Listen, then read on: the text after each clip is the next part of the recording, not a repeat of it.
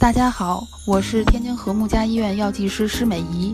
近年来，越来越多的家长选择网上代购或自行海淘药品。那么，海淘药品是否安全呢？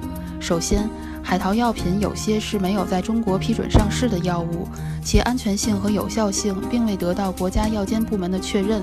其次，药品说明书是原产国文字，有些家长因为语言不通，很难了解药品的具体成分、用法用量和不良反应。盲目服药存在很大的安全隐患。第三，普通快递难以满足药品运输条件，海淘来的药品可能因为存储不当而变质失效。一些海外药品确实存在口感好、使用便捷等优点，但是选择在国内注册的正规药物更加安全。